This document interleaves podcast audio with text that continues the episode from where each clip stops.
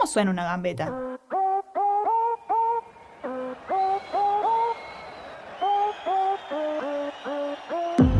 Suena suspiro de la tribuna, aplausos de compañeras. Suena música, a poesía.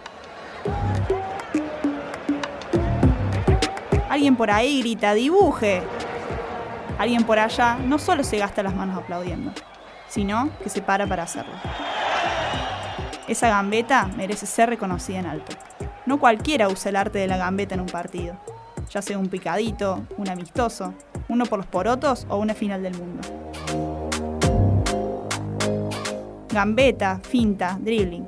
En el fútbol, en el hockey, en el básquet, en el rugby o en el deporte que sea. Siempre las vemos gambetear. Es hora de escucharlas.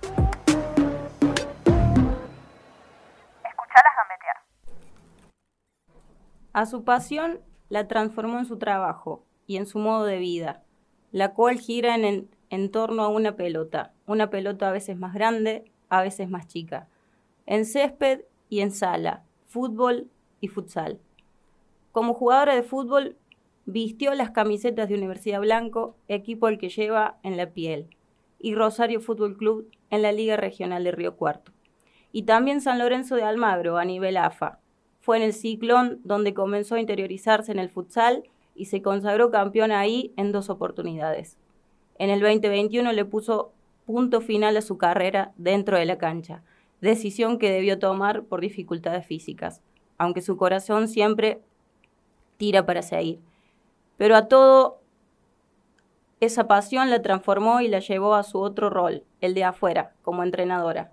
La invitada del decimocuarto episodio de Escucharlas Gambetear, el primero de la segunda temporada, nació un 21 de agosto, justo la fecha en la que en nuestro país se celebra el Día de la Futbolista.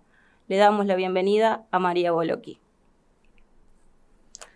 Bueno, así abrimos la segunda temporada de Escucharlas Gambetear con una gran invitada que bueno, ahí leyó su presentación, la modalidad que tenemos en este programa, por si del otro lado hay gente que no ha escuchado, que no conoce lo que fue la primera temporada de Escuchar a Gambetear. Eh, estamos en este estudio que está cada vez más equipado y más lindo de la radio de Altoque, la radio de la cooperativa Altoque, acá en Río Cuarto, eh, acompañadas también eh, por Dario Bertoccioni, como siempre. Y bueno, tengo muchas cosas eh, para decir, muchos agradecimientos también en este nuevo comienzo de escucharlas gambetear, pero les voy a dejar un poco para el final para, bueno, eh, continuar con lo que fue la presentación que le hecho recién Majo y antes que nada decirte bienvenida y gracias de nuevo por estar acá. No, bueno, muchas gracias a ustedes por la invitación. ya me emocioné un poco ahí, así que bueno, muchas gracias y, y acá estamos. Bueno, vamos a charlar para quienes estén del otro lado, que agradecemos eh, esta nueva modalidad de la radio también. Eh, estamos en la segunda temporada, pero estrenando esta modalidad en vivo con Escucharles Gambetear. El año pasado eh, tuvimos 13 episodios que fueron grabados. bueno, ahora ya estamos con todo el equipamiento para salir en vivo. Eh, bueno, un poco más nerviosa también, pero eh, bueno, con toda la predisposición de que salga lo mejor. Agradecemos a quienes escuchan del otro lado, de decirles que bueno, nos pueden seguir en arroba gambetear y arroba altoque.radio y nos pueden también dejar mensajes ahí o en el WhatsApp, pueden ver en las historias de Instagram también para escribirnos, para dejar mensajes o preguntas que quieran hacerle majo. Yo para arrancar, eh, pensaba antes de, cuando estaba preparando un poco la nota, la última vez que te hice una entrevista así en profundidad, porque después te hago entrevistas casi todo el tiempo por tus diferentes y miles de roles que ya vamos a repasar, pero así en profundidad fue justamente también en este estudio, estaba menos equipado que ahora, pero también nos sentamos acá, charlamos un montón. Eh, y fue justo después de lo que había sido tu último partido como jugadora de fútbol, eh, ese partido que marcó tu retiro de las canchas. Ya pasó un poco más de un año. A mí personalmente no sé qué te parece a vos, pero me parece más tiempo incluso. Sí. Pero pasó poco más de un año. Y bueno, ahí hablamos muchas cosas eh, sobre, sobre tu retiro, lo que fue la decisión. En el tiempo que pasó, ¿qué sentís que, que fue lo que te esperabas? ¿Qué sentís que a lo mejor te sobrepasó? ¿En qué sentís que estuviste más tranquila porque encontraste otros espacios también donde seguir, como dice la presentación, eh, desempeñando esa, esa pasión. Bueno, sí, fue, como siempre digo, una decisión muy difícil y algo que todavía me marca. Em, yo creo que eh, también es bueno que la gente sepa que es un proceso para, para quienes amamos tanto esto y que de un momento a otro tenés que dejar de jugar.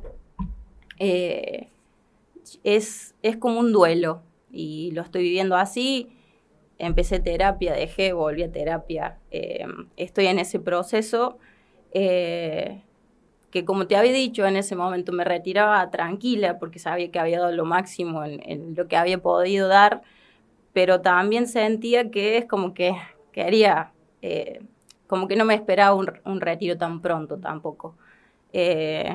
después obviamente me, me aboqué a lo que es eh, seguir eh, estudiando y, dirigir. Eh, me metí, me enfoqué mucho en las categorías formativas. Apareció futsal en mi vida y la verdad que, eso ha sido como algo que va sanando de a poco y me ayuda en ese duelo de, de no poder jugar, ¿no? ¿Qué es lo que más extrañas, digamos? ¿Qué es lo que más extrañaste en este tiempo? ¿Siguió ese mismo nivel de extrañar todo el tiempo, después también fuiste como, fue como bajando, un poco por a lo mejor el trabajo que haces, eh, por las circunstancias, o se mantiene eso de eh, lo que más extrañas de ser jugadora, se mantiene siempre como en el mismo nivel, digamos. Yo creo que lo que más extraño es la felicidad que, me, que a mí me daba jugar. Eh, eso es lo que más extraño. Yo creo que cuando yo puedo jugar un partidito con mis alumnas o me sumo a algún que otro picadito aunque sé que no puedo hacerlo. En el último que participé, eh, participé fue en las Albertas, eh, que ahí me di cuenta que ya es obvio que no podía. Em, me da felicidad, es una felicidad que no, no la podría explicar, pero yo, pequeños minutos que puedo jugar, eh, mi día cambia por completo. No quiere decir que no sea una persona que tenga momentos felices, pero ese tipo de felicidad mm, todavía no, no, lo, tenés no lo tengo. Y sé que es un proceso y va a llevar, que seguramente el dirigir me lleva, me lleve eso en algún momento. Ahora que estoy en primera división, seguramente viva eso, eh, pero esa sensación de felicidad al jugar, estar dentro de una cancha, eh, es lo que más por ahí extraño. Sí, también, bueno, es lo que decías, un proceso que eh, lleva poco más de un año y que, bueno, también marcado, lo habíamos hablado también en esa oportunidad, eh, cuando fue después de tu último partido, el hecho de que sea marcado por una dificultad física que te impide seguir y no una decisión tuya, también hace ese proceso vivirlo distinto. Sí, hace que también tengas que, es decidir cómo querés vivir a los 40, eh, eso es, cómo querés vivir a los 40 o cómo quería yo ser eh, como entrenadora, digamos, si podía mostrar un ejercicio, ¿no? Por la dificultad que iba a tener si no hacía esto, que era dejar de jugar. Que por ahí uno yo lo veía por arriba y después cuando me, fui pa, cambiando de especialista porque no quería dejar de jugar y todo fue, llegó a lo mismo. Eh, fue eso, es como eh, ir buscándole la vuelta, digamos, pero es como, es como raro igual. Como e, ese tema es como que también pasó un año y como que muy pocas veces lo volví a tocar. Eh, ahora viene acá y, me hace emocionar otra vez, pero como digo, me aboqué más a lo otro. Majo, bueno, un poco ahí en la presentación eh, repasa mínimamente, porque para repasar hay un montón de tu carrera como futbolista, jugaste en Universidad Blanco, eh, tu gran amor, por, por, así decirlo, de hecho, bueno, ahí lo menciona, lo tenés tatuado, eh, jugaste también en Rosario Fútbol Club, acá en la Liga Regional, emigraste, sos una de las pocas jugadoras de, de, la Liga Regional, ahora se está dando un poco más con este crecimiento del fútbol femenino, tanto local como nacional, con varias jugadoras en AFA, pero sos una de las pocas que has trascendido los límites de la Liga Regional Estuviste en San Lorenzo de Almagro, ahí te incursionaste también en lo que es el futsal, que te volviste a reencontrar también el año pasado, ya vamos a hablar un poco de eso. Pero bueno, muchos, muchos momentos, muchos recuerdos de, toda esa etapa de futbolista. Ahora, bien abocada, lo dijiste también, a lo que es eh, tu rol de, entrenadora, de formadora, con mucho hincapié en, las inferiores, desde tu escuela hasta ahora, bueno, pasaste también por las inferiores de Universidad Nacional de Río Cuarto, ahora abocada eh, al 100 casi en Atenas, porque estás en Atenas en el plantel superior de fútbol femenino en inferiores de fútbol femenino y en futsal. Em, si una de las preguntas que nos habían dejado, que le mandamos un saludo de paso a Anto Tosco, dice, ¿cuándo duerme? Pregúntale. Eh, hoy tus, tus, actividades son muchas relacionadas al fútbol, al futsal. Eh, ¿En cuántos lugares estás? Y la verdad que sí, sí, en, en, muchos lugares. Eh, todo abocado a lo que es el fútbol. Todo. O sea, también que soy una agradecida, creo, de eso, porque por ahí no se tiene la posibilidad y yo hoy la tengo. de eh, trabajar de lo, que, trabajar de lo que me gusta. Y realmente lo agradezco. Eh, y trato de formarme todo el tiempo con pequeñas cosas para que me sigan, hacer, que me hagan crecer eh, y que no solo me quede con que fui jugadora de fútbol y que con eso me alcance. Entonces trato de, de estar siempre sumergida en lo que son cursos, actualizarme. Eh, soy muy estructurada en, en, mis lugares de trabajo, entonces trato de ser lo más, a ver, seguir una línea que me llegue también al profesionalismo que yo quiero tener en mis equipos, ya sea que sea amateur o lo que sea, trato de darle el, mayor profesionalismo posible a mis trabajos, ya sean las formativas eh, de Atenas, que ahí estoy con todas las categorías y eso me da también eh, una visión que es lo que quiero lograr en Atenas de acá a tres años mínimos, que, que, que estén todas las categorías formadas, que tengamos una profe por categoría, eh, que podamos ir haciendo el proceso de, llegar a su 16, reserva y primera división y poder estar en todo ese proceso, creo que es algo que eh, no tiene precio, porque vas a ir viendo todo el proceso de a poco. Entonces tengo eso en mi mente y es a lo que apunto y es a lo que quiero llegar. Un poco para repasar, eh, bueno, estás, como decíamos, en Atenas, primera división, tu primera experiencia va a ser como director técnica en primera división. Eh, siempre, si bien venís desarrollando, incluso cuando todavía seguías siendo jugadora, también a la par eras entrenadora, pero siempre de juveniles. Eh, tu primera experiencia en un plantel superior de, fútbol, eh, estás con las juveniles, estás en el futsal de Atenas, eh, tenés también la continuidad de lo que es tu escuelita formativa, estás junto a Franco Chareta en, el Centro 11, también con entrenamientos abocados al fútbol. Estás también, de hecho, bueno, cuando llegaste a decir, me vine con todo ya para irme eh, a las clases, al comienzo de, las clases, también en lo que es la formación de, directores técnicos acá en, la ciudad. Eh, como decía recién, todo relacionado a lo que es el, fútbol, bueno, se cuela ahí también, pero de la rama del futsal, em, todo, todo relacionado ahí, que bueno, claramente lo que decía recién también esto del privilegio de poder estar trabajando eh, al 100% de lo, de lo que te gusta, de lo que elegís. Sí, eh, eso es lo que, eh, lo que yo te decía recién, ser una afortunada de, de eso y, y de yo creo que cuando uno realmente ama eh, algo, eh, lo tiene que buscar, porque en este ámbito que sabemos que el fútbol femenino por ahí em, es difícil de habitar en algunos espacios que no se dan los espacios para, para tales cuestiones, eh, el luchar, el insistir, el estar, que se abran las puertas, yo creo que es muy satisfactorio hoy mi presente con todo esto. Sé que también es un desgaste, es un día a día, es como yo te decía, estar todo el tiempo no solamente pensando en las clases, sino cómo yo eh, no me quedo atrás y trato de seguir adquiriendo eh, conceptos. Eh, entonces creo que es muy lindo todo este presente del después de, de jugadora. Y es lo que valoro mucho también. Majo, vamos a ir pasando como por todos esos espacios en los que, en los que estás hoy como, como directora técnica, como formadora, primero por las bases, que bueno, lo que siempre decimos, lo, que tiene que seguir creciendo para que siga avanzando en el fútbol femenino, eh, lo que son las inferiores. Em, desde tu escuelita, bueno, estuviste eh, varios años en lo que es sub-14, sub-16 de, la universidad, ahora abocada en lo que es Atenas. ¿Cuál crees que es el mayor desafío eh, hoy en las personas que están relacionadas en lo que es infanto juvenil femenino que está creciendo mucho, que cada vez más clubes tienen, que el desafío de la liga regional es eh, tener cada vez más competencia.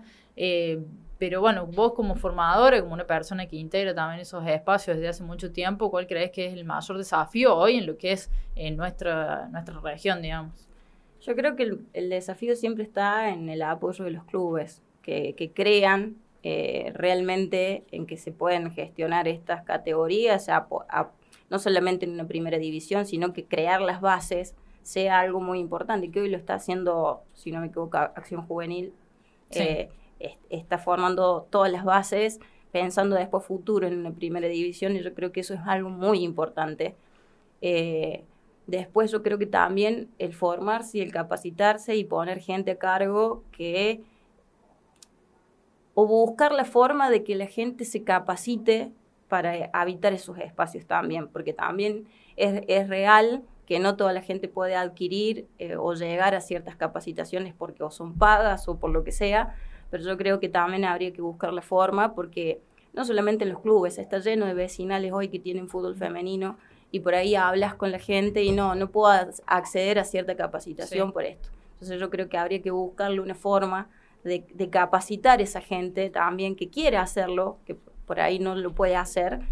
Y empecemos también a, apuntar a la capacitación de quienes están a cargo de esas categorías. ¿Crees que mm, este año, por, bueno, por el año pasado, repasemos, en la Liga Regional hubo por primera vez competencia en su 14 sub-16, eh, la proyección es que eso continúe y de hecho, bueno, con, más equipos, con mayor cantidad de, partidos y todo, y también abrir lo que es competencias o encuentros para cancha chica, sub 8, sub 10, sub 12. Eh, hay muchos equipos que se fueron sumando, nombre decimos, bueno, equipos que incluso están apostando como acción juvenil de general de esa, por decir, arrancamos con todo lo que es las edades, no armamos todavía primero, de hecho Acción Juvenil nunca tuvo una primera división compitiendo, eh, pero bueno, este año arrancó con todo lo que es las infantos juveniles.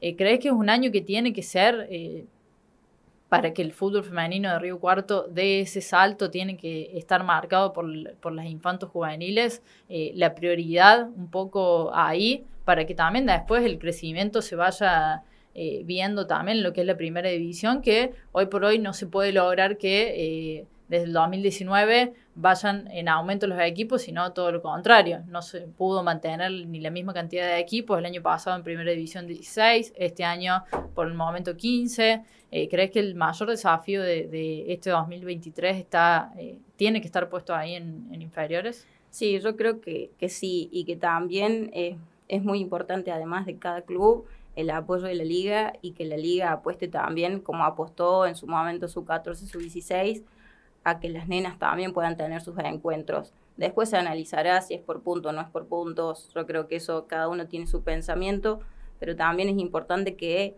eh, haya una baja de la liga y que sé que, tienen ganas de hacerlo, eh, pueda darse este año. Y es donde hay que apostar, porque también decimos que eh, de generar eh, ese sentido de pertenencia, que si la nena está en el club, va a tener ese sentido de pertenencia y va a estar en todo el proceso para llegar a primera división. Y quien dice, a lo mejor antes la ve a otro club y, se va a otro lado. Entonces yo creo que también es apostar al crecimiento del fútbol femenino en las infantiles pensando más allá, eh, obviamente de primera división de, de cada club de acá región, sino pensar más allá porque las nenas hoy también demuestran que tienen la posibilidad que por ahí nosotras no tuvimos, eh, porque hay más contactos, porque hay más llegadas, porque entonces si quizás cuando tenías 15 años no podías, y hoy sí, o sea, tenés la posibilidad eh, hay visorías, las podés llevar. Y, y por eso digo también que es muy importante el apoyo de los clubes,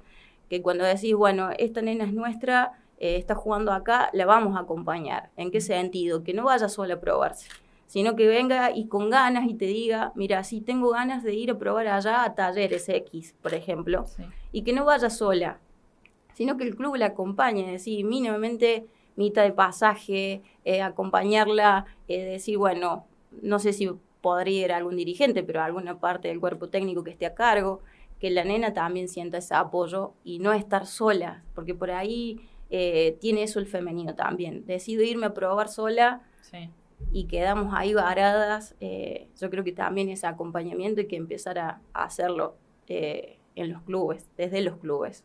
Sí, de hecho, bueno, en esto de que deciden muchas yendo solas, en esas edades también lo positivo que tiene el comienzo de infantos juveniles es que las jugadoras también empiezan a ser fichadas en un club y tienen todo ese contexto también, porque si no, eh, también además de la no formación, eran jugadoras que no pertenecían a ningún club, entonces la llegada no siempre es la misma. Y en ese más allá que, que hablaste recién para lo que son las inferiores, oportunidades eh, para chicas de infantiles, juveniles, que antes no teníamos. Eh, ¿Crees que es muy importante también el momento que está teniendo el fútbol femenino de la provincia de Córdoba, con Belgrano en primera A de AFA, con Talleres en la primera B, bueno, de hecho con varias jugadoras, eh, Marilyn Tarrieta que estuvo eh, en Belgrano, ahora Agustina Rufino, Nara Orquera, que son de la Liga Regional en Talleres. ¿Crees que es muy positivo también ese momento de, de Córdoba? Sí, yo creo que es ese momento de Córdoba marcó un antes y un después lo que hizo Belgrano. Yo creo que, sí, Belgrano fue el a lo que sí, a lo que apostó Belgrano en ese momento estaba Daniela Díaz. Eh, hoy en River. Hoy en River. Eh, apostaron, como te digo, tuvieron esa visión más allá y llevaron a Belgrano lo más allá mm, con su cuerpo técnico, pero con el apoyo también del club, que es muy importante. Eso es lo que yo siempre remarco. Si los clubes acompañaran de esa manera, todo sería más fácil, ¿no? Y cuando digo acompañar no es que, se dé todo, porque sabemos lo complejo que es y lo difícil que es por ahí la parte económica en los clubes. Eh, que eso también eh, no, es que, digamos, eh, es a lo que voy es que no solamente dar el nombre. Bueno, te doy el nombre y después fíjate dónde entrenás, dónde... No, no, el acompañamiento, el decir y ser claro, bueno, mira, yo puedo concederles esto, no hay más. Después, ¿cómo trabajamos juntos para obtener lo otro? Más. ¿entendés? Entonces, esa es, eh, a lo que, eso es lo que debemos apuntar cuando entramos a los clubes y ser claros con los dirigentes y decirme, mira, en el fútbol femenino yo necesito esto, eh, vos me lo podés ofrecer y qué es lo que podemos hacer conjuntamente para que siga creciendo. Eh, si eso se logra, yo creo que por eso digo, es un antes y un después lo que hizo Belgrano y quedó demostrado, no es que llegó y se desapareció, se bajó, no, no, le pusieron el pecho y siguen estando ahí en carrera y siguen demostrando que las jugadoras están a, nivel para competir con jugadoras de Buenos Aires. Entonces yo creo que el nivel de Córdoba, es, o sea, más el nivel es a lo que están apuntando, eh, que es el más allá, eso. Podemos, sí podemos competir, podemos ascender y podemos buscar eso, eh, porque solamente siempre quedar en lo que es Buenos Aires, ¿no?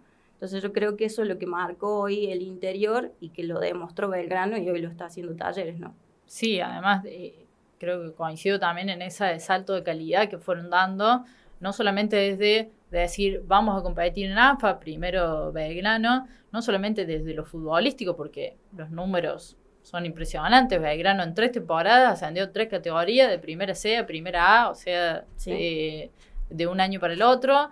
Talleres lo mismo, entró de primera C a primera A, en a primera B en un año, va a competir en el ascenso de esta temporada con muchas posibilidades también de ascender como lo hizo Belgrano, pero también acompañado todo un proyecto que se nota desde la comunicación, desde un montón de cosas que se nota que está siendo por lo menos prolijo, y acompañado más allá de, esa búsqueda de, resultados. Me parece que es lo que se ve eh, y que creo que son para tomar como, como ejemplo, sobre todo por ser del interior. Creo que se está trabajando mucho mejor en esos clubes de Córdoba que incluso algunos clubes eh, de Buenos Aires. Ni hablar. Yo creo que que Belgrano en su momento, y ahora lo demuestra Talleres, está, eh, demuestra eso, que hay en, en, Buenos Aires los equipos de primera, la mayoría no está en condiciones de mantenerse en primera. Eh, pero por eso, porque no hay un apoyo real de los clubes. O sea, lo, lo veíamos y siempre digo lo mismo y que he discutido mucho con lo que es estudiante de La Plata, mm. con los comentarios de Verón y, he peleado y he discutido porque sinceramente cuando está a cargo una persona que tiene tanta llegada y que puede conseguir tantas cuestiones, em, que digo, yo lo viví en Buenos Aires, viví de cerca lo de los clubes, entonces sabes realmente quién apuesta y quién no. Entonces, eh, una vez eh, siempre recuerdo que estudiante de La Plata, creo que le tocó levantar una dama Juana eh, porque no había una copa. Eh, y después no le ceden pelotas para jugar, todas esas cuestiones que dicen no sucede, sí, sí suceden. Y estamos hablando de un equipo de estudiantes de La Plata. Sí, un club muy importante, muy grande, y con lo que mencionaba, bueno, de Juan Sebastián Verón, presidente, actual vicepresidente, que viene de nada, de fútbol europeo, de todo lo que se dice primer mundo y todo eso. y... Si ponemos a lo que es Belgrano y lo que es Estudiante de La Plata y lo que el esfuerzo que tiene que hacer Belgrano por ser del interior. Sí, eh, porque implica también viajar muchísimo más. Te aseguro que las condiciones que tienen las pibes de Belgrano no son las mismas que tienen las de Estudiante de La Plata. No. Pero te lo puedo asegurar. Eh, lo mismo hoy Talleres. O sea, está mucho mejor Talleres que muchos, eh, muchos clubes eh, que incluso de primera A y primera, en primera Exactamente. Sí, eso, eso lo, lo veo mucho y me peleo mucho. Siempre discuto, o sea, de estas cuestiones. Y el tema de estudiantes es algo que me quedó muy marcado porque es, me enojé bastante con ese tema. Eh, yo entiendo lo que le apuntó a lo que quiso decir y demás, pero también me dolió la manera en que vos te desligues de una disciplina que es tuya, está dentro de tu club, es tan importante como todas. Entonces, si vos realmente quisieras que eso creciera, apuntarías al femenino de otra manera. Si vos realmente lo querés ver como un negocio, apuntalo como un negocio real. Apuntar las formativas, apuntar... Sí, además olvidándose, Verón, en ese caso de eh, lo que son los clubes en nuestro país, que no son asociaciones eh, privadas como, como sucede en otros lugares. Son clubes, la parte social tiene que ser también muy importante y no manejado solamente desde lo que lo que das en números, en, plata. Que yo, eso yo lo, entiendo, la parte de los números. Los, dirigentes se manejan por números, eso es real. O sea, no vamos a estar no voy a discutir eso. Ahora lo que voy es que me digas que no genera esa palabra, ya me molesta. Me molesta porque el fútbol femenino no genera si no lo trabajás. Si el fútbol femenino lo trabajás y vos querés números para tus clubes, y va a generar. Pero para eso tenés que buscar gente que quiera trabajar en el femenino real. Eso implica un esfuerzo diario. Eh, y por eso siempre me molesta esa palabra. El fútbol femenino no genera. ¿Quién no genera? O sea, y siempre pongo el ejemplo, y lo llevo desde mi escuelita cuando empecé con una nena. O sea, si, si uno se maneja solamente por la parte económica, es obvio decir, bueno, tengo una nena, empecé con una nena, cierro. cierro. O sea, y después terminé con 30 nenas en mi propia escuela. Entonces, ¿cómo decís que no genera? O sea, si genera, la pude mantener, pude, con eso pude pagar, encima nosotros acá tenemos que pagar un alquiler, no es que, ¿entendés? Un club que tenés todas las posibilidades de entrenar. Entonces, eso creo que ya hay que dejarlo pasar de página en lo que es el fútbol femenino género y realmente apostar eh, desde los clubes a que sí. Eh, ¿Cómo? Bueno, como te decía recién, trabajando en conjunto, el cuerpo técnico que esté, eh, hablar con los dirigentes y te dan el lugar, y ya que te dieron el lugar, creo que eso es muy importante también, cuando te dan el lugar y realmente quieren apostar a eso. Majo, bueno, me arranqué con lo que es infanto juvenil, si bien después no, nos fuimos un poco a otros lados, pero en lo que es eh, la liga regional también, en este nuevo rol que vas a tener como entrenador en un plantel superior, no en la primera división. Y también, bueno, por todos tus años de experiencia como jugador en la liga, eh, fuiste viendo todo el crecimiento desde adentro, desde afuera también cuando te fuiste a Buenos Aires, regresando. Eh, ahora también como, como, parte de un cuerpo técnico. Eh, como te pregunté de infantos juveniles, en primera división de la liga, ¿cuál crees que, es el desafío de, este año? bueno, con el mismo objetivo, ¿no? Este de, de crecimiento, de consolidación de la disciplina, porque todavía no se terminó de afianzar ni siquiera en la primera división que viene desde el 2014 en la liga regional.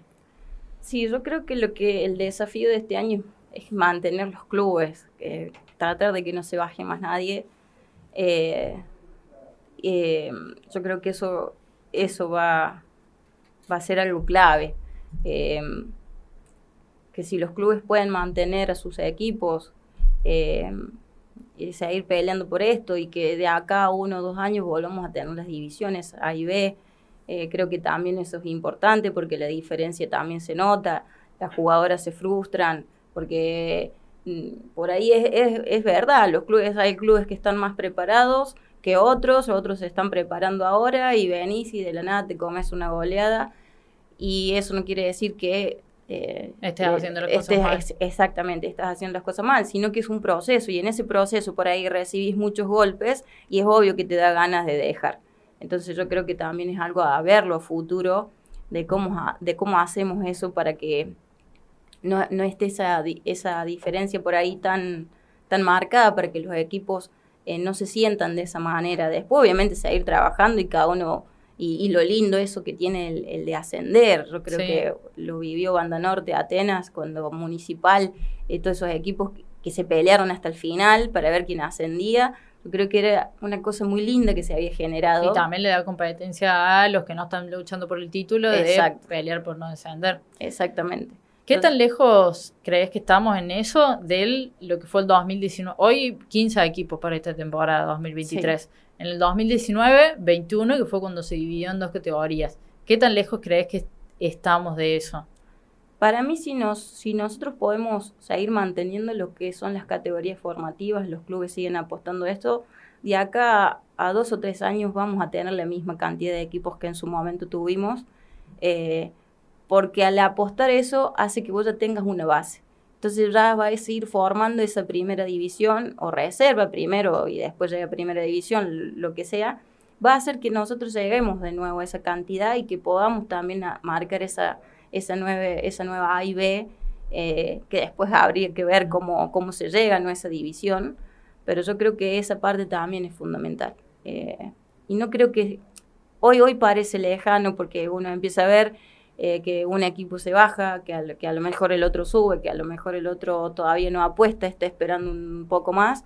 Pero yo creo que también si la liga empieza a, meterse a que los clubes eh, tengan que presentar el femenino, vamos a llegar también a, a, ese porcentaje que tuvimos en el 2019 y, y, capaz un poquito más, pero yo creo que también tiene que venir desde la liga y eh, como lo hizo AFA, eh, allá en Buenos Aires. Entonces es la manera quizás también de, que los clubes empiecen a, interiorizarse. Majo, bueno, en esta nueva modalidad de vivo eh, hacemos una pequeña pausa y ya volvemos con más de la charla con Majo que acá en Escuchar a Jambetear.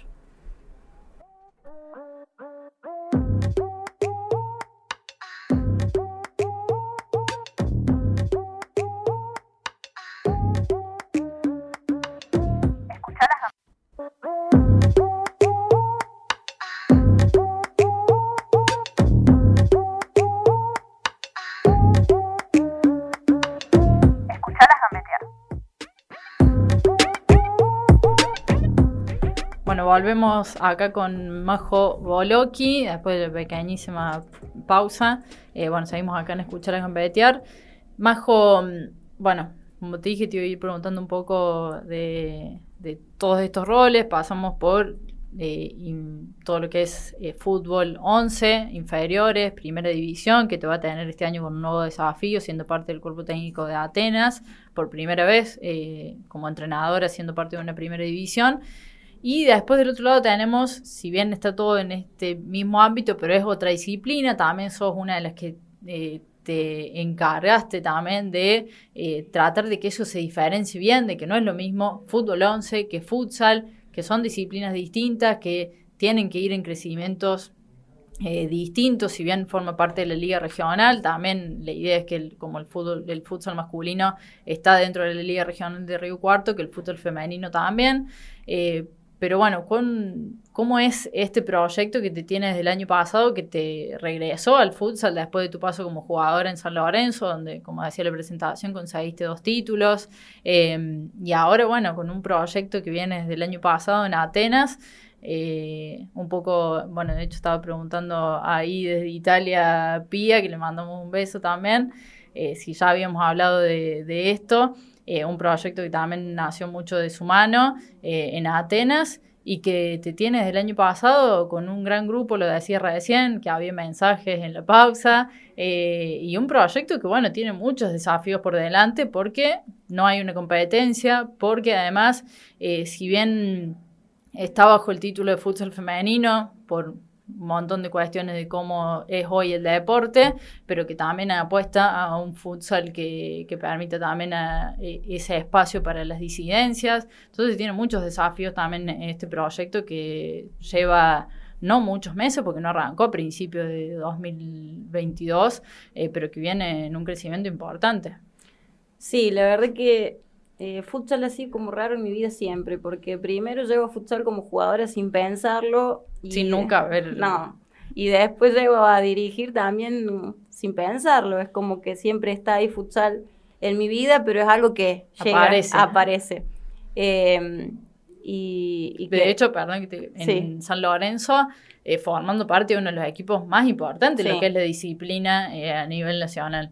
Sí, yo creo que, bueno, eh, es algo que me hizo crecer muchísimo, es estar dentro de ese plantel tan competitivo y con tantos títulos. Yo creo que el equipo que más títulos tiene en Argentina, eh, eh, estar con ese cuerpo técnico, eh, hablar, yo hasta el día de hoy le escribo al Colo por alguna duda y el Colo me manda, me explica, em, que fue algo muy zarpado lo que viví en futsal y que yo me divertía en futsal. O sea, lo tomaba ya más allá de 11, que era mi gran pasión, pero yo en futsal me era como una diversión porque lo estaba aprendiendo, entonces era como muy divertido.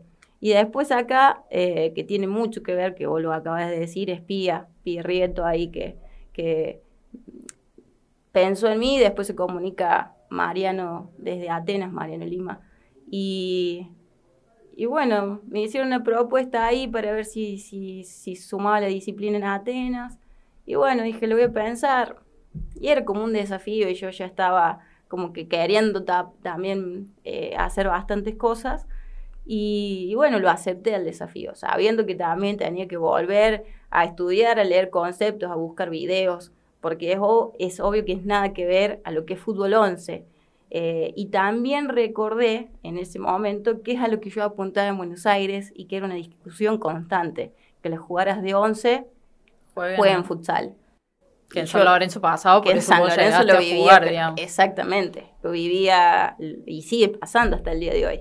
Eh, que yo creo que es lo que apuntan y están bien, no es algo que yo, que yo comparta. Eh, por eso siempre lo, lo, remarqué desde que estoy en Atenas de futsal y en los pequeños torneos que hemos hecho para poder competir, de que se marque que son dos disciplinas totalmente distintas que es un lugar para otro tipo de gente, sí, no digamos que vamos a cerrar la puerta a lo que son las jugadoras de once que quieran eh, participar, pero también sabiendo, por cierto, eh, a, ver, no podemos decir permitimos cinco jugadoras de once porque eh, estamos... Que, además estén en competencia. Exactamente. Entonces decir, bueno, 11 o con 11, bueno, de última vemos, se permite en el reglamento dos o tres, eso se verá cuando se termine el reglamento, que es algo que que también tiene mucho que ver eh, Pía, eh, Flor, que también están ellas con este tema de lo que es creando esto, que es que algo muy lindo, que es lo de futsal, ¿no? Para, para ver si podemos aspirar a, como tienen los varones en la liga,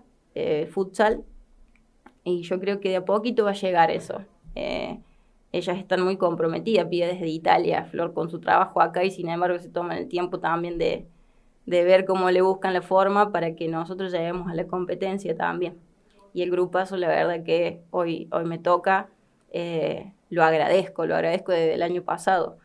Y también quedaría nombre que este año pudimos sumar una PF, que es Leti, eh, Leti Galíndez, eh, tenerla cerca este año también, porque era como eh, haberme despedido de la uni, me, me faltaba ahí una parte, así que le tenemos al ETI, podemos sumar una PF que es muy importante y la idea es que se, es seguir sumando el cuerpo técnico. También sabemos que, que es complicado, por ahí como te decía, la parte económica siempre está, pero creo que es de a poquito, de a poquito y los clubes también se van, eh, les va gustando la idea, Municipal está con todo, eh, la UNI que ya viene hace, hace bastante, Rosario Fútbol Club, entonces son clubes que ya eh, tienen la disciplina y están con este pensamiento. fútbol 11 por un lado, futsal por, el, por este, y la verdad que ese para mí es el camino. Un poco para repasar, porque hablabas del gran desafío que significaba cuando te hacen la propuesta desde Atenas. Gran desafío en lo personal por esto de volver al futsal y todo lo que eso significaba, pero un desafío que iba también un poco más allá porque, eh, repasemos un poco el, contexto, eh, una disciplina que o sea, en el club la tenías que iniciar de, cero, totalmente de cero, y que también a nivel eh, regional está bastante en cero. Eh, para repasar, con futsal femenino, desde hace un par de años sí eh, tiene un equipo entrenando Universidad Nacional de Río Cuarto, pero sin competencia. Se sumó el año pasado para hacer un amistoso a equipos que se fueron armando con esta lógica que decís de jugadoras del fútbol 11, bueno, vamos a armar para hacer un amistoso, para hacer algo, para empezar a mover el avispero, como quien dice, jugó la única con estudiantes, eh, armó un equipo Rosario, que es uno de los que hoy tiene intención también y continúa con ese armado. Apareció Municipal, aparece el proyecto en Atenas, eh, uno de los encuentros también del año pasado que tuvo a Santa Paula, otros equipos que se empiezan por lo menos a, animar o a decir, bueno, a ver qué onda con, esto. Eh, se realizaron un par de amistosos, organizaron desde Atenas un triangular, después un torneo bien a fin de año que tuvo creo seis, seis equipos. Eh, pero bueno, el desafío más allá de cada uno en su club está a nivel liga la Liga Regional, que desde hace un par de años tiene competencia para el fútbol masculino, pero que esto que decías, con mucha gente trabajando atrás para ese proyecto de que este 2023 tenga competencia también el futsal femenino. Entonces es como un desafío desde muchos lados, digamos. Sí, la verdad que es un desafío de muchos lados y como decías también, eh, no solamente apuntar al fútbol, futsal femenino, sino que hablamos de las disidencias también. Y mm, eh, yo creo que es eh, abrir ahí un espacio que por ahí está muy cerrado en otros. Y yo creo que es un tema que también muy pocos se animan a hablar y yo creo que también es lo que me ha gustado de este grupo en el que estoy, que, que apoya esto, que hace que, que, el grupo y el futsal en Atenas hoy femenino sea un lugar de refugio también. Entonces yo creo que que es, mucho lo que va, abarca hoy este proyecto de futsal. Entonces, porque va más allá de, quedarnos con lo que es el futsal femenino. Entonces yo creo que si, se, si logramos llevarlo a cabo va a ser algo eh, no solamente a nivel liga, sino que a nivel ciudad muy importante. Eh, por eso digo que tenemos todas muy buenas energías para ponerlas ahí, porque sabemos que no solamente es para nosotras, entonces yo creo que la lucha es mucho más eh, y se abre a, personas que por ahí están, como digo, eh, apartadas porque no tienen tampoco una competencia o porque no están claras las condiciones de lo que... Entonces yo creo que está bueno también a lo que, a lo que queremos llegar y ojalá podamos, ¿no?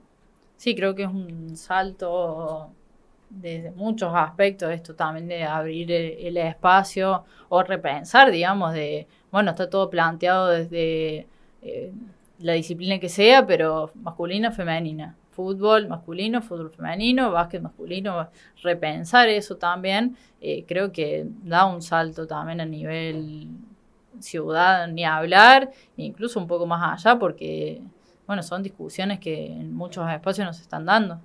No, y aparte también yo creo que pensarlo, porque después obviamente está el tema del reglamento, cuando, cuando se deba jugar, entonces que hay que armarlo de una manera que también lo acepten los clubes y que entiendan los clubes, de que abran su cabeza también en algunas cuestiones, que es re difícil porque lo digo desde mi punto de vista y también eh, eh, he discutido sobre estos temas. Eh, y a veces es difícil ponerse en, ese lugar porque entendés que es femenino y femenino y sí, lo entendemos eso, pero ¿por qué quedarnos solo ahí? Podemos dar hoy en este lugar de futsal, eh, abrir un poco más, o sea, también pues, si vos querés poner cupo como que, es algo que no estoy de acuerdo, pero que está en todos los lugares, hasta en los, para conseguir trabajo, eh, yo creo que, por eso digo, si llegamos a, lograrlo, es como muy fuerte eh, a, nivel, a nivel ciudad y a nivel liga. Eh, no sé si se dará a nivel liga, pero si lo, a nivel ciudad yo creo que ya es un salto muy importante y que no se ha dado y creo que va a ser, como decías vos, a nivel región, a nivel Córdoba, muy importante.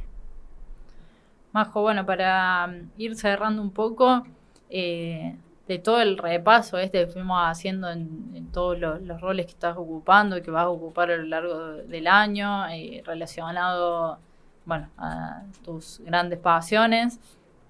Eh, a nivel personal, te pregunté los desafíos del de, eh, infanto juvenil de fútbol, de la primera, del futsal, pero a nivel personal para vos, eh, ¿Cuál crees que, es tu, tú o tus desafíos, me imagino, de, este año con, bueno, esta variedad de actividades que, que tenés y, bueno, con muchos objetivos distintos, eh, porque son proyectos distintos, algunos más consolidados, otros en plena formación, como el que hablábamos recién. Eh, ¿Cuáles crees que son tus desafíos para este año? Y mira, mi desafío, primero quiero remarcar lo de futsal, porque es un desafío que lo tomé desde el año pasado y no me voy a correr de ahí hasta que se dé. Esa es una lucha personal que tengo y que hasta que siente que tienen una competencia. Eh, eso es algo que, que lo tengo desde el año pasado y que y lo, voy a luchar y que tengo mucha energía puesta ahí. Eh, después lo demás, Primero es un desafío muy grande para mí también, el acoplarme a un cuerpo técnico. Eh, yo apuesto mucho en lo que son los armados de grupo, para mí eso es muy importante. O sea, entonces lograr que también en primera división te armemos un grupo muy bueno, muy humano y que de ahí bajemos también ese ejemplo para las categorías formativas. apostar, como te decía, a ese proyecto a largo plazo que, que cada categoría pueda tener su profe. Eh, y que yo realmente pueda coordinar, o sea, realmente pueda coordinar. Eh, que mi escuelita pueda seguir estando eh, con como venimos, que siga siendo mixta, que sigamos también abriendo eh, las puertas para que para todos los que quieran practicar el deporte y el fútbol sigue estando. Y después siempre digo no perder el camino, ni cegarme ni, ni que me agarre un ataque de ego y que no pueda haber algunas cuestiones que me hagan no crecer. Siempre trato de, de pensar en eso, que por ahí el día a día te lleva, eh, no sé, pienso en primera división, que es un desafío de que no, no, no cegarme como suele pasarle a la mayoría de los entrenadores, que te cegas y que no ves algunas cuestiones. Eso es lo que es mi desafío quizás. Eh, eh, llevar, seguir por mi camino, en el que estoy haciendo, tratando de hacerlo de la mejor manera y tratar de no cegarme. Si me ciego, poder, ciego, poder eh, encontrar otra vez el rumbo. Eh, y siempre como he ido trabajando, apunto mucho a lo que es la formación y a los valores en esa, en esa formación. Así que es, es mi desafío eh, este año. Majo, bueno, para cerrar la pregunta que se mantiene también de la primera temporada para, para cerrar cada episodio, cada capítulo. Eh, ¿Cuál crees que es tu mejor gambeta? La que, bueno, hace que hoy seas eh, la persona profesional y todo que, que, sos, que hoy te hace ser esta Majo Boloqui. Eh, qué difícil, ¿eh? se puede elegir una jugada, un equipo, aunque sea, y no llevarlo tan a lo emocional. Yo creo que eh, la mejor gambeta fue eh, haberme haber estado en el blanco. Eh, haber hecho esas gambetas, esos goles ahí, haber recuperado pelotas ahí. Yo creo que eso marcó un antes y un después en mi vida y va a ser para siempre. Así que yo creo que si tengo que decir si eso es una mejor gambeta o, o lo que sea, yo creo que ha sido eh, Universidad Blanco un antes y un después en mi vida y, y siempre lo va a ser. Eh, y después creo que es gambetearle día a día, esto es lo que ha sido mi retiro. Así que no más que, que eso. Gracias, Majo. Gracias a ustedes. Bueno, para cerrar, antes de, de despedirla, Majo, eh, bueno, tengo muchos agradecimientos, eh, muchas cosas para decir. Esta es la segunda temporada de este programa que nació como idea eh, el año pasado y que después se fue transformando incluso en un montón de más cosas, superando muchísimas expectativas. Quiero agradecer acá, que lo tengo, Darío Barto, Barto Ochoni, pero el Barto para acá, para la cooperativa. Eh, agradecerle que lo tengo en otro piecito al lado, no está acá al lado, pero vino a sacar unas fotos hace un ratito, Diego Borghi, que bueno, es el, el 10 de, de la COP y bueno, acompaña siempre, como bueno, que la gente que lo conoce, como sabe que es el Diego, estando ahí siempre agradecer a todas las personas que siempre han acompañado el programa de una u otra forma, escuchándolo, eh, compartiéndolo, recomendando personas que querían que, estén como invitadas. Eh, la verdad que tengo muchas emociones en este, en este regreso. Es un programa que me ha dado muchas satisfacciones el, año pasado y que no tengo dudas que este año también, porque además se viene con muchísimas otras cosas nuevas.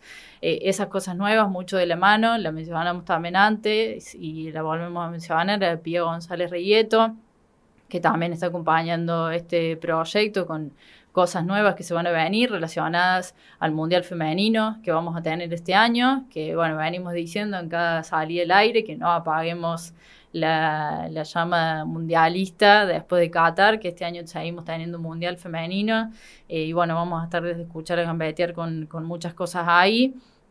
Eh, agradecer a todas las personas que forman parte de la cooperativa, a Marce, a Pilu, Bruno, Iván, bueno, todas las personas que están siempre acá en el día a día, las chicas de la gráfica, Juaco, bueno, no me quiero olvidar a nadie, Erwin, Franquito, que igual no está todos los días, pero está siempre acompañando y aportando. Eh, bueno, somos muchas personas las que estamos acá y este año eh, tenemos radio en vivo por primera vez, hay mucha programación muy copada eh, en este desafío, nuevo desafío de la cooperativa, así que invitamos también a, a, seguir a todo lo que va a ser la programación de este año en la radio de Altoque.